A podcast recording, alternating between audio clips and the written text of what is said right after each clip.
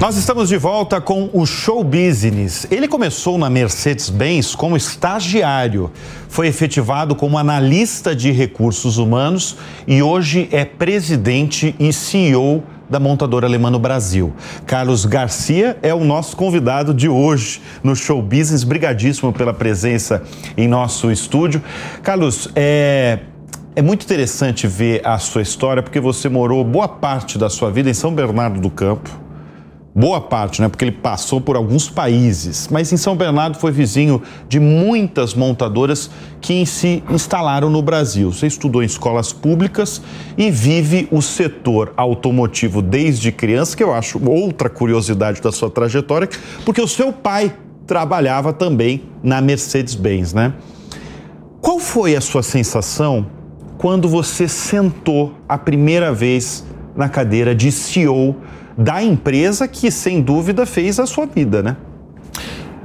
Na verdade, foi primeiro muito orgulho né, de porque quando a gente entra dentro, quando nós entramos dentro de uma empresa, você não imagina qual vai ser a sua trajetória, você tem uma série de expectativas, mas é, depois a coisa foi se desenrolando de tal forma e eu sempre tive Mercedes, né, desde pequeno, como você colocou, porque meu pai entrou na Mercedes em, na época de 1965, 68, uh, e saiu da empresa em 1984. Quatro anos depois eu entrei. Você entrou. Uh, então é, nós não tivemos a oportunidade de trabalhar junto, uh, mas ele também não teve a oportunidade de ver eh, eu assumindo, eh, vou dizer, o gerenciamento, sendo o primeiro dentro da Mercedes-Benz Cars e Vans Brasil. E quando eu comecei, eu comecei na Mercedes-Benz do Brasil. Eu acho que ainda existe muitos aspectos que era a nossa divisão de caminhões e ônibus. Então, a Mercedes, ela, de uma forma ou de outra, ela acabou se desenvolvendo. Então, eu tive a oportunidade de mudar de empresas estando dentro do mesmo grupo, mudar de países estando dentro do mesmo grupo, mudar de produtos. Né? Então, minha carreira foi, como você mesmo colocou, recursos humanos. Recursos? Analista de recursos. Eu comecei como recursos humanos, na parte de treinamento de pessoal, mas eu tenho a formação extremamente técnica. Eu sou engenheiro mecânico. Então, um engenheiro mecânico começar como analista de recursos humanos, eu fui responsável por toda a parte de coordenação de estágios do grupo. Então eu tinha toda a interface entre a empresa e as escolas, eu que cuidava disso e cuidei disso por praticamente seis anos. E depois acabei mudando para a área de vendas, acabei mudando para outras áreas dentro da área de vendas, produto, marketing. Fui morar na Argentina, morei na Alemanha e meu último assignment foi em Dubai. Voltei o ano passado para assumir a operação aqui no mercado brasileiro. Carlos, para você, o que é determinante para um profissional ascender mesmo? E você pode falar com propriedade porque é isso que a gente está falando. Em 30 anos, você saiu de estágio estagiário para analista de recursos humanos e agora é o CEO da empresa. O que é determinante para você? Na verdade, para mim, eu falo isso muito para o meu time, é atitude. Porque eu acho que conhecimento, habilidade, se você não tem, as empresas ou você consegue desenvolver, seja com escola, com curso e tudo mais. Mas se você não tiver atitude para efetivamente buscar o teu caminho, porque muitas vezes se delega muito para a área de recursos humanos, que hoje para nós é, nós mudamos até o nome dentro da nossa empresa, é uma área de relações humanas, não é mais ah, recurso. o nome? Por quê? Internamente agora, porque nós cuidamos de relação. O recurso, como se tinha dentro do passado, era muito considerado dessa forma. Hoje as pessoas estão integradas de outra maneira. Então, hoje a nossa área de RH ela é conhecida como relações, relações humanas e não mais recursos humanos. Tá. Então nós tivemos essa mudança, porque não é só uma mudança de palavras, é a forma como nós entendemos cada colaborador. Então eu acho que a atitude conta e isso nós discutimos muito dentro da nossa empresa, porque você não pode delegar a sua carreira para ninguém. Você é responsável por ela. Então, não coloque na mão de relações humanas ou de qualquer outra pessoa aquilo que é responsabilidade sua. Né? Então, é, você tem que buscar as suas alternativas, você tem que definir os seus objetivos. E a partir do momento, eu nunca defini como meu objetivo ser o presidente, CEO dentro da empresa. Mas da forma como a carreira vai se desenvolvendo, da atitude que você toma de aceitar novos desafios, é, de entender, porque cada mudança cultural, por mais que seja um país vizinho, por exemplo, a Argentina, é óbvio, eu sou uma minoria lá. Então eu tenho que entender culturalmente como que eles trabalham, como que funciona, sou eu que tenho que me adaptar. Então, adaptabilidade, né? e, e, isso é parte de todo o processo, aquilo que a gente chama de cross-cultural. Né? Então, é você saber navegar em diversas culturas. para a Alemanha era um procedimento, né? Alemanha, eu era um brasileiro na Alemanha e ninguém ia se adaptar a mim. Eu que tinha que me adaptar junto com a minha família. É. Eu acho que isso também é a maior herança que eu deixei para minha família e para os meus filhos. Ô Carlos, você falou a palavra atitude. É o que você mais valoriza aí num profissional. Sim. Agora, qual é a característica daquele profissional que você não contrata? Porque você já passou por muitas entrevistas de emprego, eu imagino, né? uhum. né? Entrevistando gente para sua para sua empresa. Qual é aquela característica que você, de profissional que você não contrata? É muito difícil de avaliar, né, num primeiro contato, como profissional, porque é, vamos dizer, atitude são uma série de indicações. Primeiro é próprio currículo, como a pessoa estrutura o seu currículo, por onde navegou. Eh, e eu falo, eu começo a, vamos dizer, a contar muito de que hoje muitas pessoas movimentam de uma empresa para outra né? Mas eu fiz a mesma coisa há 35 anos atrás. A única coisa é que eu não tive que me adaptar culturalmente porque eu estava dentro da mesma empresa. É, então, para mim, quando você senta com alguém, e na época que eu era coordenador de estágio, nós fazíamos entrevista para 200, 300 pessoas.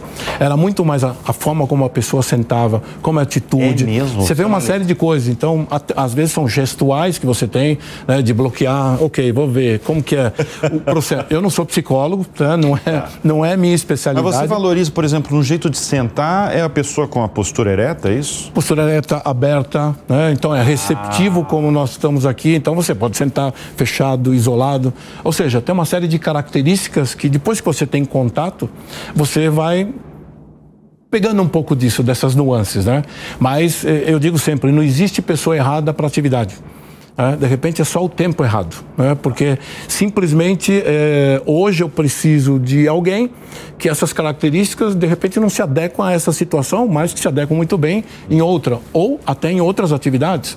Muitas vezes as pessoas estão, estão com uma atitude diferente do que deveriam estar, de buscar, por quê? Porque ou não tem muito engajamento na sua atividade, não vê muita perspectiva em cima dela. Então, de repente, é simplesmente uma mudança de uma, de uma atividade para outra, né? te muda completamente o teu comportamento. Então, é, essa é um pouco da leitura que eu acho que tem que ter.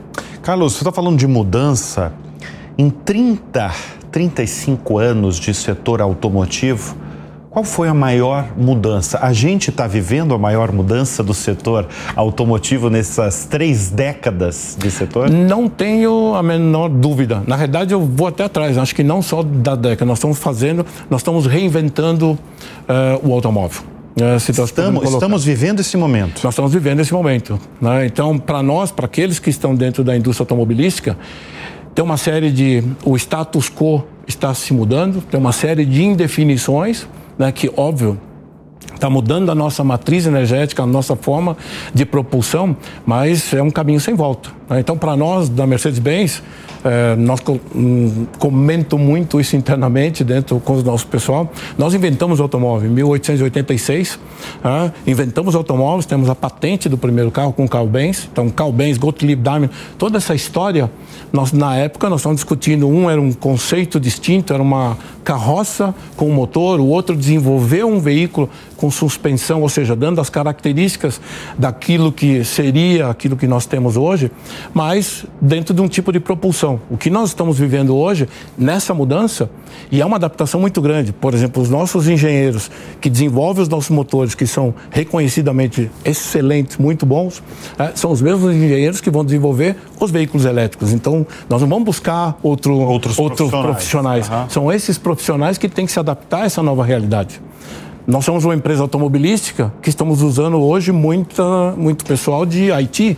Porque nós temos softwares que estão sendo desenvolvidos para serem colocados dentro dos veículos. Então, está mudando toda a forma de construir e de vender esses carros. Então, na verdade, vocês estão fazendo um remanejamento ali, porque na verdade você está afirmando que esses engenheiros que estão que que, que tá com vocês aí há, há muitos anos, esses engenheiros eles vão seguir com vocês nos elétricos. Sim, são eles que têm o DNA da nossa marca. Né? São eles que têm, eu acho que toda... Eu faço essa pergunta porque tem empresa realmente que muda a equipe, entendeu? Eu, a gente está falando dos uhum. elétricos, uhum. mas tem determinadas empresas que no setor muda passa por uma transformação parecida com essa, que muda a equipe e busca um outro profissional. Não... Vocês não, vocês é, é, privilegia o, o, DNA ali da No nosso caso específico, eu acho que até como posicionamento nosso, dos nossos produtos em termos de luxo, o que, que é o luxo em si, né? É ter a herança, é ter os mitos, é ter a história. Então, é, eu não posso desprezar de forma nenhuma a minha história. A minha história é parte importante daquilo que se reflete nos meus produtos no futuro. Então, é, as pessoas que de uma forma ou de outra colaboraram para essa empresa ser o que é hoje, são as pessoas que vão fazer o futuro dela também.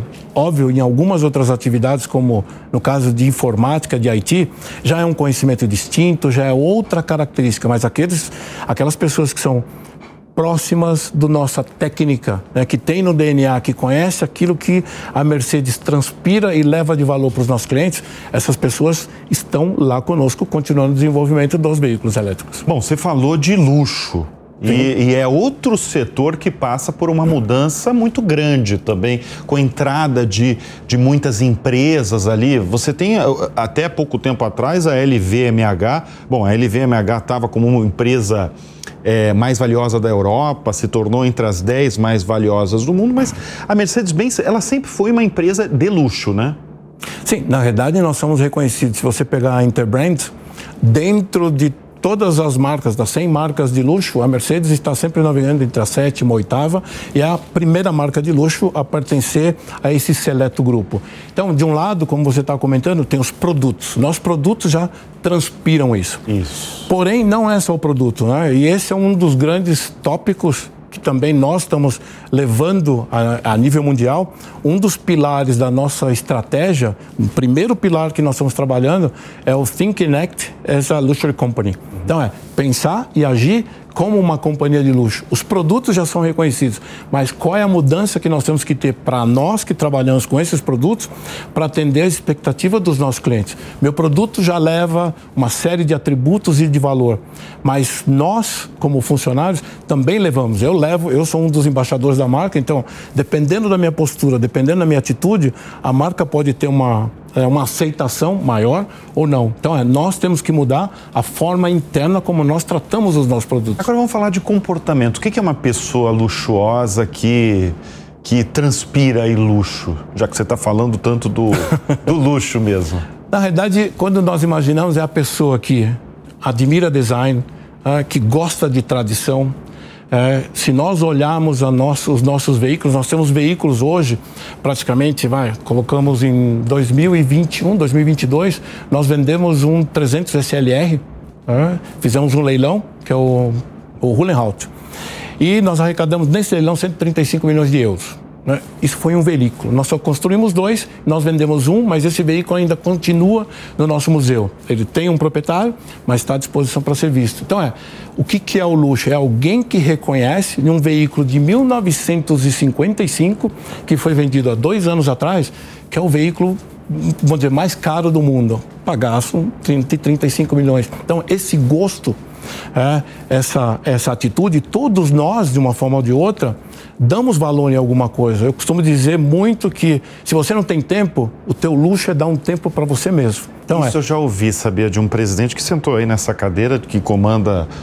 o principal holding de luxo do país, que ele falou isso que você está falando. O luxo é você ter tempo hoje em dia. Né? Então, é, muito do que a gente tem, ele não é uma característica que é só para um grupo de pessoas. Óbvio, eu tenho valores e dentro desses valores algumas, alguns grupos se encaixam, alguns se encaixam, tem mais afinidade com a minha marca, mas é exatamente isso. Se você não tem tempo, não dedica tempo para você, você não isso é uma é pessoa luxuosa. Isso é o teu luxo, né? Então é, ele é muito relativo isso. Ô Carlos, quando eu penso em carro e quando eu falo do setor automotivo, e eu gosto de falar do setor automotivo porque é um setor que está em ebulição toda hora, tem muita notícia, porque talvez é isso que você falou, né? A gente está vivendo num momento de profunda transformação no setor setor inteiro.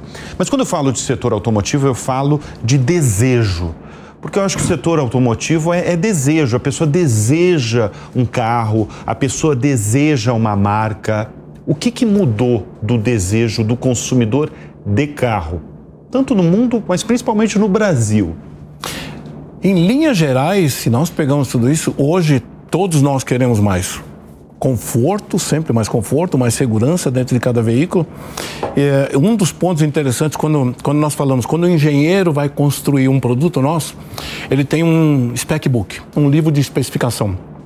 Todo produto nosso, ele nasce de um livro de especificação, onde você olha a primeira palavra que está no meio desse alvo, se chama desejo. É... De um lado nós temos a inteligência, do outro lado nós temos a emoção. Os nossos veículos eles são desenhados e têm características dessa forma. Tanto que nós chamamos hoje o nosso design, o nosso é, responsável por design fala que é a pureza da sensualidade. Então é o que você tem dentro do veículo que de um lado o que é inteligência são todos atributos técnicos, segurança, qualidade, tudo que você espera da nossa marca e tudo aquilo que a emoção te traz. E basicamente norteado por alguns outros valores: paixão, né, que nós falamos muito, porque a marca transpira isso. A marca nasceu dessa forma. Então, a história da Mercedes-Benz tem muita paixão envolvida. Né? Quando é, é o nome de uma pessoa, é a única marca feminina né, conhecida no mundo, é, de forma geral. A marca nasceu de uma história associando velocidade com produto. Então, é, um austríaco né, que nos representava na França, que era que gostava de velocidade, pediu para o Gottlieb Daimler construir um veículo para ele e que colocasse no carro o nome da filha dele, que era Mercedes. Ele ganhou a corrida, pediu autorização para comercializar na França, não só comercializou na França, mas introduzimos a marca, tanto que ele abriu mão do nome dele. Se o nome fosse dos dois só, seria Daimler-Benz, como era o nosso grupo. Na realidade, o nome dele foi substituído por Mercedes e virou Mercedes-Benz. Ah, sim. É então é tudo isso vem transpirando e, de uma forma ou de outra, as pessoas se envolvem é, em nossa história e veem também como isso, de uma forma ou de outra, funciona. Agora, quando a gente pensa, eu ia perguntar até para você sobre futuro do carro, né? Como é que você é, vê o futuro do carro e, e principalmente eu penso nas, nas novas gerações. Porque tem um fenômeno, isso ocorrendo no mundo todo, né? Dos, dos mais jovens não desejarem o carro, né? Qualquer, o que, que você quer com os 18 anos? Quero o meu primeiro carro. Esse desejo já foi um dia, hoje ele está até distante de alguma, é, de certa forma. Como é que o setor inteiro, agora eu vou perguntar de setor, uhum. tá? Como é que o setor vê essa realidade, sabe, dessas novas gerações que não desejam, não sonham mais em ter um primeiro carro? Eu acredito que isso tem eh, dependa muito de onde você atua dentro de cada segmento. Então, você tem muito comum, por exemplo, essas assinaturas né, de veículos. Que é mais uma mudança no setor. Ou veículos é. compartilhados. Né? Então, é algo que se tinha e se discutia muito, até na Europa, tinham as empresas todas de car sharing e, e tudo mais. Isso mudou até um pouco depois da pandemia. Falou assim: eu quero meu produto, eu quero minha individualidade, não quero é, ter é, contato ou outras pessoas tendo acesso ao meu veículo. E dependendo do nível onde você está em termos de produto, você deseja a sua exclusividade. Né? Então é, não dá para ter uma parte setorial, depende de onde você atua dentro do mercado. Então é cada um, e eu falo de uma forma geral, o futuro do automóvel, no meu ponto de vista, ele é elétrico, sem dúvida nenhuma. Sem dúvida. O ele é elétrico é... veio para ficar. Veio para ficar. Não tem, não existe outra, vamos dizer, outro caminho, outra Isso alternativa. no Brasil também. Também. É lógico, é uma realidade. Cada um sim, já é uma realidade hoje. Os números vêm subindo uh, de forma consistente. Óbvio, ainda quando você olha dentro dos números totais, ainda é um segmento ou a propulsão ainda é, é baixo, mas ele vem num crescimento muito forte. Alguns países hoje atingiram quase 80% do mix.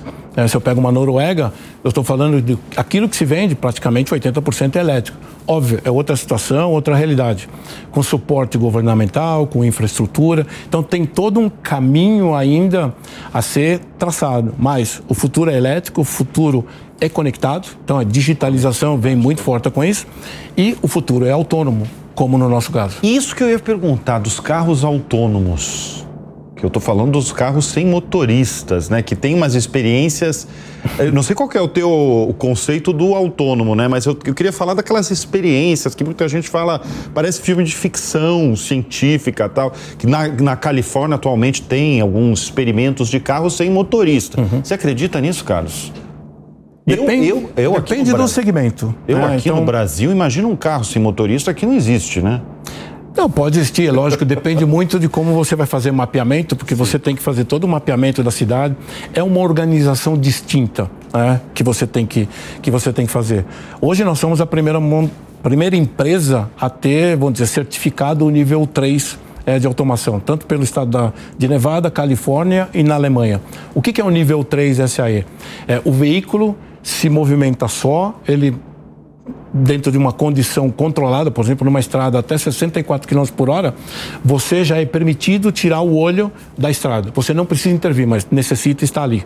Então, é, você está nessa, dire... tá nessa situação numa rodovia, nesses países, que é per... onde está permitido esse uso, você pode acessar teu computador, você pode olhar teu celular, você pode fazer outras coisas. Eu estou devolvendo para o meu cliente tempo. É, a gente tempo, volta com aquele conceito do tempo, tempo que né, você que é o luxo. Ia estar tá concentrado, eu estou devolvendo para você, para você fazer outras coisas. Aquilo deixa que o carro controla. Nós temos um nível um pouquinho mais alto, que é o nível 4, que nós chamamos, onde aí o motorista não precisa mais estar presente. Por exemplo, desde 2022, no estacionamento P6 de Stuttgart, junto com a Bosch, você deixa o teu veículo numa posição, abre o teu aplicativo, informa para ele, estacione. O carro sai sozinho, sem tua intervenção, vai estacionar e você vai voar. Quando você retorna do voo, quando você está no aeroporto, você abre o teu aplicativo, aperta e fala assim, ó, já estou chegando, volta. Então, é, são algumas aplicações simples que você vê o nível de automação, então eu não preciso procurar vaga no estacionamento. É. Eu posso diminuir o espaço do estacionamento, porque eu não preciso mais abrir porta, então um carro pode parar ao lado do outro, vou ganhar mais capacidade. Se eu for levando o conceito, eu acabo aumentando a capacidade do próprio estacionamento. Então, depende muito de onde eu vou estar usando Vão sair algumas facilidades, lógico, tem toda uma dedicação que tem que ser feita, tem todo um desenvolvimento, mapeamento, mas é, o futuro já está aí. Não é um mundo novo, né? É um mundo atual já. É um mundo atual. É. Fiz uma apresentação esses dias numa, numa escola, mostrando os vídeos, falou, mas o carro anda sozinho? Sim, ele estaciona sozinho. Não é mais um trabalho seu. Tanto que a função chama-se valet. valet. Preciso dar para alguém é para ir até lá. Ô Carlos, muito rapidamente, é a, a Mercedes hoje no Brasil. São duas empresas distintas, como é que funciona isso? Vocês dividiram, por que dividiram, desde quando isso?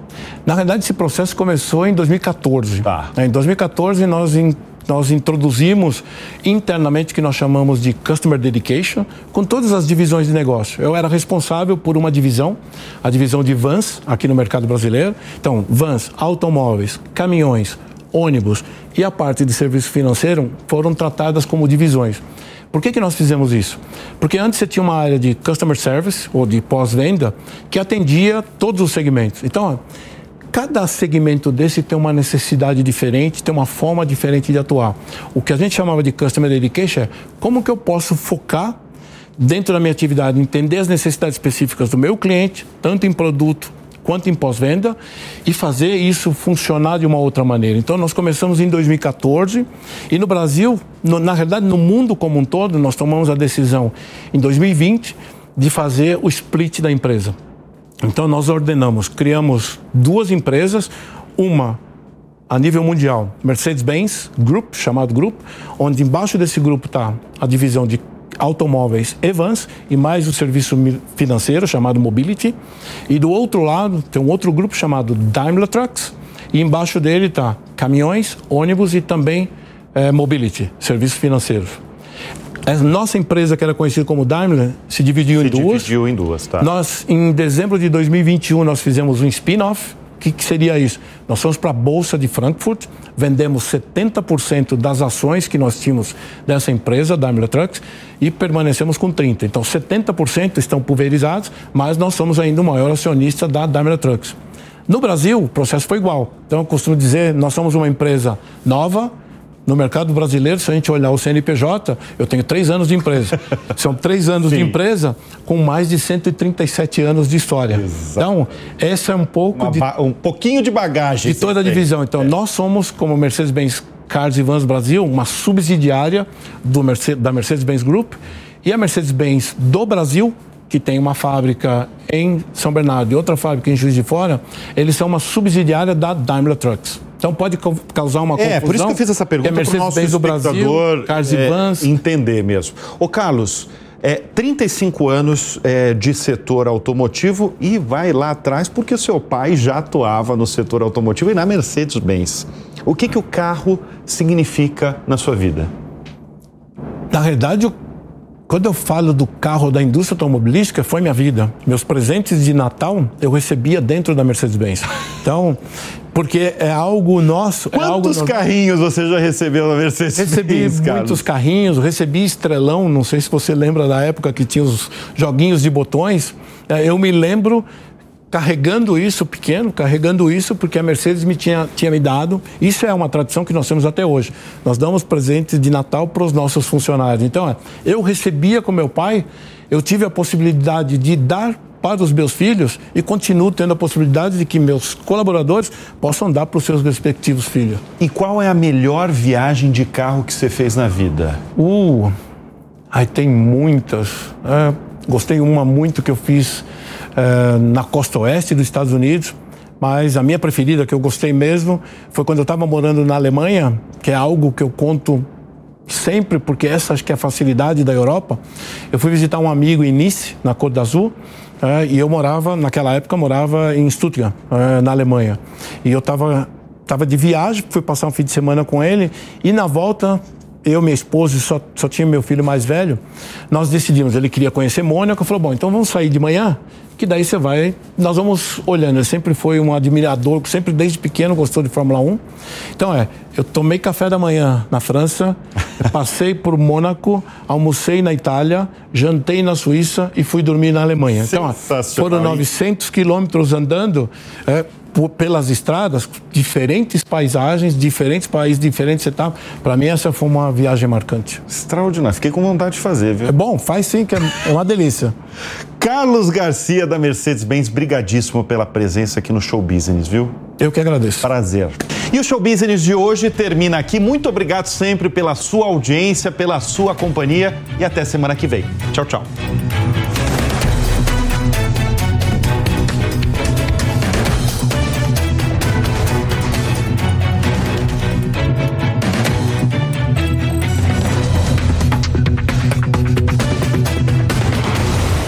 Grupo BBF.